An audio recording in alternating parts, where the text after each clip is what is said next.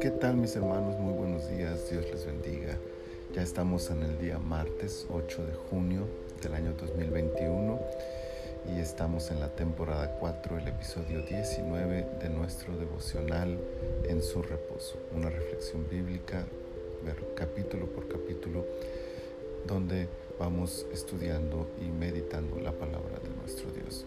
Para el día de hoy tenemos números capítulo 19 y he escogido para su lectura el versículo 9 que dice, y un hombre limpio recogerá las cenizas de la vaca y las pondrá fuera del, campamento en lugar limpio y las guardará la congregación de los hijos de Israel para el agua de purificación.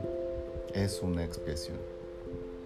Todo el capítulo 19 está dedicado a la purificación pero no solo de las reglas que se han de seguir para definir quién y por qué es inmundo, sino también para establecer la forma en que se ha de purificar a ese inmundo. Para entender este concepto de la purificación habrá que hacerlo desde dos perspectivas, la natural y la espiritual.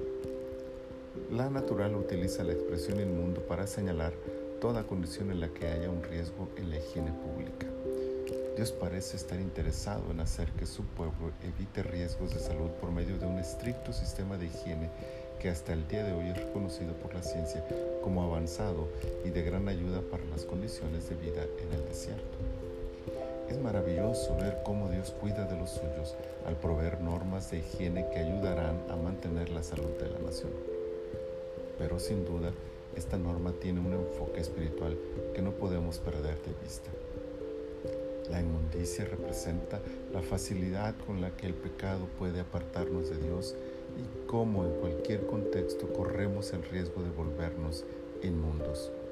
El solo hecho de que una persona estuviese en la casa donde murió otra ya la hacía inmunda. Hay una lección espiritual que no podemos evadir en este tema.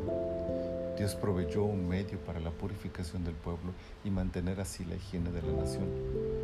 Pero esto era también una lección de cómo proveería de otro medio único y perfecto para la purificación de la inmundicia que el pecado nos provoca.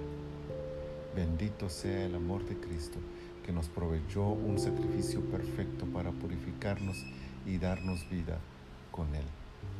Que este día vengamos a Él y nos purifiquemos en su sacrificio perfecto y vivamos consagrados a honrarle en todos nuestros actos.